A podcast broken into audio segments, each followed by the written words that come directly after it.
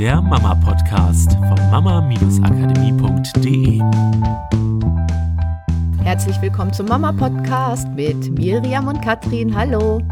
Ja, heute mit dem Thema, wie gehe ich denn eigentlich mit dieser ganzen Welt von Handy, Computer, Fernseher, Nintendo DS, PlayStation 4, Wii, was auch immer, Computerspiele-Zeug um in der Familie. Verbote oder einfach laufen lassen, die Kinder müssen es selber lernen.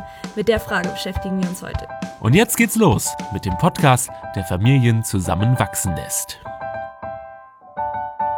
Ja, total spannende Angelegenheit, weil, wie man jetzt schon hören konnte, es gibt ja ziemlich viel in dem Bereich der Computerspiele und auch im Fernsehen, was man gucken kann. Also ganz viele Beschäftigungsmöglichkeiten für Kinder jeder Altersstufe und auch Erwachsener natürlich. Ja, und die Frage ist, verbiete ich das oder eben nicht? Ja, ist natürlich eine super wichtige Frage heutzutage. Finde ich auch, weil es gibt ja auch immer Kinder, die gar nicht so viel Interesse dran haben, das vielleicht zu spielen und wo man gar nicht einschränken muss. Und es gibt Kinder, die kriegt man von diesen Computerspielen überhaupt nicht weg. Und ja, da ist ja. die Frage, ist das sinnvoll, das zu reglementieren oder ähm, soll ich es laufen lassen, weil wenn ich ein Verbot ausspreche, mein Gott, dann habe ich ja nur Theater zu Hause und dann. Das wird ja erst gerade dadurch interessant. Dann wird es ja erst ja. interessant und dann spielt das hm. Kind das halt woanders. Ja, also was wir heute mal komplett ausklammern, weil das wisst ihr inzwischen, ist natürlich diese Sache, dass ihr als Eltern natürlich als Vorbild dient. Wenn ihr nicht wollt, dass eure Kinder ganzen, den ganzen Tag am Handy sitzen, ihr selber aber den ganzen Tag am Handy sitzt, ist klar. Vorbild, Kinder lernen durch Nachahmung. So. Ja, die Frage, soll ich es reglementieren oder nicht? Soll mein Kind lernen, selber damit umzugehen und selber damit eine Reglementierung zu finden?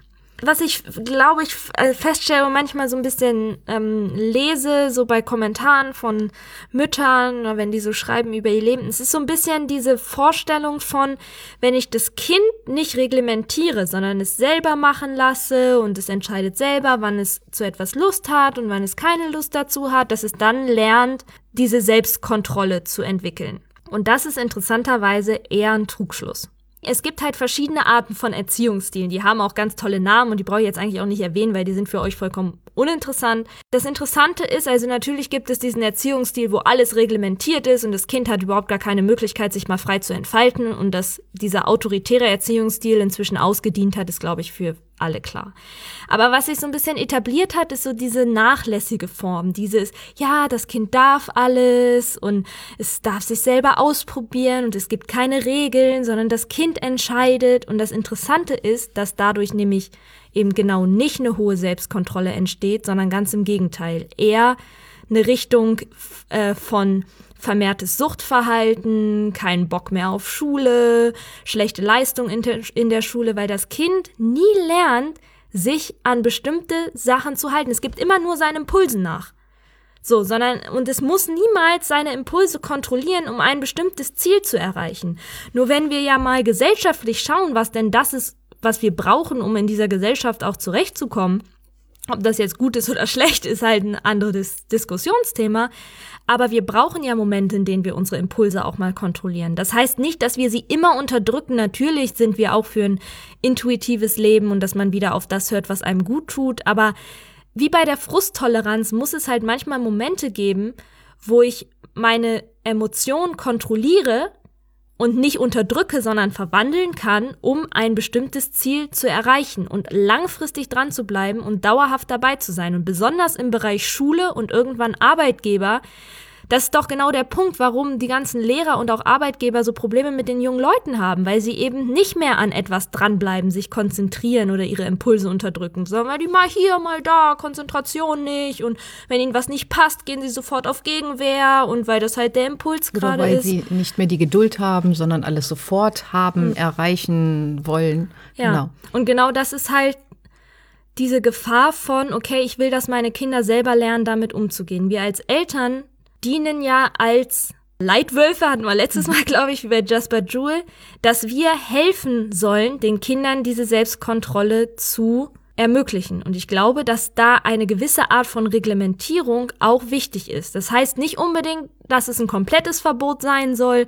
Es muss auch nicht so was Willkürliches sein, wie das Kind fragt immer, mal darf es, mal darf es nicht, sondern es gibt ja auch Möglichkeiten, wir hatten das bei uns früher so, dass es zum Beispiel eine bestimmte Zeit am Tag, also so eine Stunde roundabout. Das war immer so ein bisschen, mal haben wir halt auch gar nicht Fernsehen geguckt oder, also bei uns war es mehr mal einen Film gucken als Computerspiel, weil es gab's, war ja noch nicht so die Smartphone-Ära. Aber es gab halt eine bestimmte Zeit, die wir durften und ähm, darüber hinaus halt nur, wenn irgendwas Besonderes war, dann konnten wir auch mit euch reden. Aber dann war halt auch das Interesse nicht so da. Aber es gab diese klare Reglementierung, was zum Beispiel eine Möglichkeit wäre, wo das Kind ja dann lernen kann, eben Selbstkontrolle aufzubauen, weil es zwar selber entscheidet, wann am Tag, aber auch im Hinterkopf haben muss, dass es eine bestimmte Grenze gibt. So, ein anderes Thema, ist, ich glaube, darüber weißt du sogar mehr, ist diese Sache, dass man sich nochmal bewusst macht, was das eigentlich für Auswirkungen hat. Ja, also erstmal, es gibt ja genug Studien darüber, was das Ungesunde daran ist, wenn man am Computer sitzt, am Tablet spielt, Fernseh guckt. Das können Schlafstörungen sein. Also man hat ja auch festgestellt, dass man zwei Stunden vorm Schlafengehen möglichst gar nicht mehr Fernseh gucken sollte, das Handy in der Hand haben sollte oder ein Tablet in der Hand haben sollte, weil man einfach nicht mehr diesen ruhigen Schlaf hat und nicht mehr diese Tiefschlafphasen. Dann ist es dieses Licht, der, was für die Augen nicht gut ist. Das heißt, es gibt ja zunehmend Sehschwächen, weil Kinder halt zu viel vorm Tablet oder vorm Handy sitzen.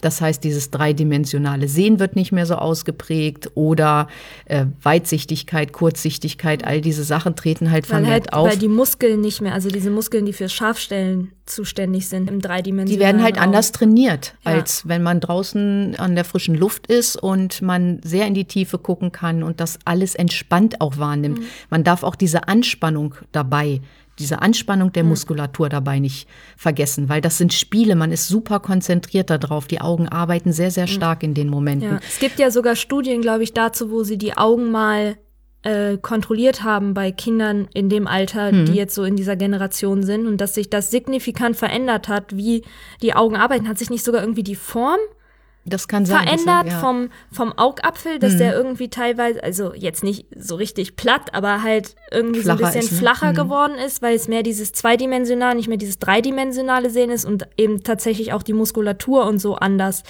dieses Auge formt und Mhm. Genau. hält. Und deswegen denken wir, es ist ja schon Grund genug, weil vor anderen gesundheitsschädlichen Sachen schützen wir unsere Kinder auch. Wir wollen nicht, dass sie rauchen, wir wollen nicht, dass sie später Alkohol trinken, wir wollen nicht, dass sie zu viel Süßigkeiten essen. Wir reglementieren ja den ganzen Tag auch gesundheitliche Sachen aus gutem Grund. Und deswegen ist es natürlich auch so eine Sache zu sagen, okay, ich muss da auch irgendwie meinen Weg finden, dass ich Regeln vorgebe. Und vor allen Dingen, was ich ganz wichtig finde, Alternativen schaffe. Wenn das Leben ringsrum total uninteressant ist, ist es für das Kind natürlich super spannend und interessant, Computerspiele zu spielen. Habe ich aber zwischenmenschliche Sachen, also wo wirklich dieser Kontakt da ist, emotionale Intelligenz aufgebaut werden kann, wo super spannende Sachen im Alltag stattfinden. Und da muss ich nicht der Kasper sein, sondern ich muss halt Möglichkeiten bieten. Dann ist das für Kinder auch nicht mehr so interessant.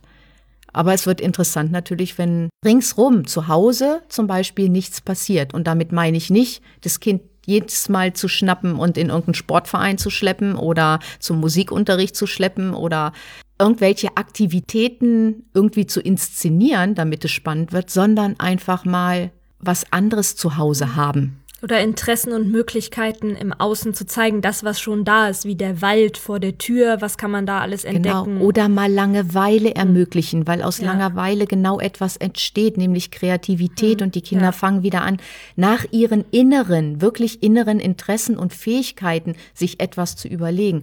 Und was da lässt kommen sich wir, alles aus Decken bauen? ja, und da kommen wir ja dann hin, dass Hm. die Kinder später irgendwas finden, was sie begeistert, aber wirklich begeistert und nicht aus einem Computerspiel heraus Hm. Ja. oder aus einer Aktivität heraus in irgendwelchen Vereinen oder so, die ich aufgedrückt habe. Ja, also was halt unsere Meinung dazu ist, sage ich mal, das ist, es muss jetzt kein komplettes Verbot her, dass wir sagen, okay, es ist nur schlecht und so. Ja, natürlich, heutzutage sind diese ganzen Geräte ja einfach aus unserer Welt auch nicht mehr wegzudenken. Nur, dass man sich auch noch mal ins Bewusstsein ruft, dieses Argument von ähm, naja, sie müssen es ja auch lernen, damit umzugehen, weil es ist ja heutzutage so wichtig, heißt nicht, dass die Kinder ununterbrochen Zugang dazu haben müssen, weil ich habe halt bei Freunden gesehen, ähm, Kinder, die schon mit zwei Jahren ein Tablet bedienen konnten, die genau wussten, wo sie ihre Apps finden, wie das Ding aufgeht, wie sie es wieder ausmachen. Das lernen die Kinder so schnell und so intuitiv, dass sie halt, da, da reicht eine gewisse Zeit, die sie sich mal damit beschäftigen dürfen. Und es ist genauso okay, wenn man das Gefühl hat, man will das nicht, die Kinder so früh Zugang dazu zu kriegen, zu sagen, okay, bei uns gibt es das nicht. Sie kommen früh genug damit in Kontakt. Ne? Es ist wieder diese Sache, komplett aussparen kann man es gar nicht. Von daher ähm, auch, lasst euch nicht ja. so von, von solchen Argumenten oder von der Gesellschaft dazu drängen, etwas tun zu müssen, was eure innere Überzeugung widerspricht. Ja, und ich finde auch mal darüber nachzudenken, will das Kind jetzt wirklich Computer spielen oder biete ich das dem Kind gerade an, weil es für mich eine Zeit schafft, in der ich mal meine Ruhe habe. Also das hm. sind ja auch so Sachen. Und wie lange spielt es dann, weil ich meine Ruhe ja. haben will? Weil eine halbe Stunde, Stunde ist unheimlich schnell weg. Und mhm. das bedenkt man einfach nicht. Und dann kommt das Kind am Tag und hat wirklich mal das Bedürfnis, vielleicht zu spielen. Und dann hat es aber schon eine Stunde gespielt, mhm. weil du deine Ruhe haben wolltest. Mhm. Ja, auch da mal zu hinterfragen, setzt du das ein, um deine Ruhe hm. zu haben? Oder ist es wirklich, dass das Kind spielen möchte? Ja. Die Leute, die solche Spiele oder so entwickeln, sind ja auch nicht doof. Die wissen ja auch, wie das Gehirn funktioniert und wie sie das kreieren, dass man immer mehr von etwas will. Das heißt, es ist ja am Ende gar nicht mehr vielleicht dieses echte Bedürfnis, sondern eher schon fast wie so eine Art Sucht, die kreiert wird durch dieses Spiel an sich. Und davor will ich ja meine Kinder auch, also ihnen beibringen, dass sie in der Lage sind, das zu unterbrechen. Und das kann ich halt auch manchmal eben durch Regeln tun. Also denkt dran, Kinder brauchen Regeln und Ihr entscheidet natürlich für euch, und das ist natürlich auch von Kind zu Kind unterschiedlich. Manche Kinder springen extrem doll drauf an. Manche Kinder verlieren nach fünf Minuten eh das Interesse dran. Da braucht man dann natürlich auch nicht so viele Regeln etablieren. Nur, ich hatte halt so ein paar Kommentare zu so einer Frage gelesen und habe gedacht, okay, einfach nur, dass ihr euch nochmal bewusst macht, dass es okay ist und auch wichtig ist, Regeln zu geben. Ja, also, was geben wir euch für die Woche mit? Der Tipp der Woche.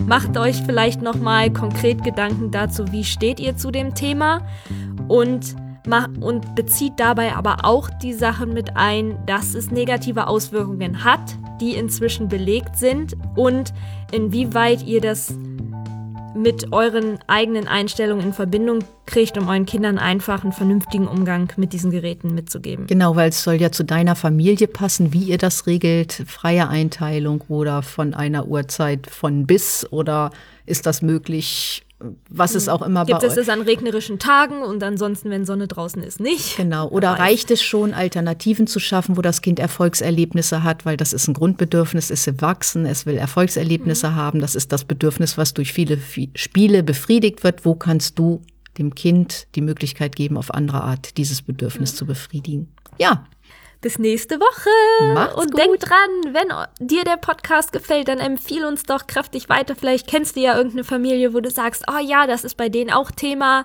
Sollen sie doch mal reinhören. Gib uns fünf Sterne auf iTunes oder in deiner Podcast-App, da freuen wir uns auch riesig drüber. Das hilft uns weiter, aber auch ganz vielen anderen Familien. Genau, dann guckt ruhig mal auf Facebook oder Instagram sind wir ja jetzt auch. Und ja, wir wünschen euch eine ganz, ganz tolle Woche. Macht's gut. Tschüss. Tschüss. Das war der Mama Podcast, der Podcast, der Familien zusammenwachsen lässt. Mehr zu uns unter mama-akademie.de.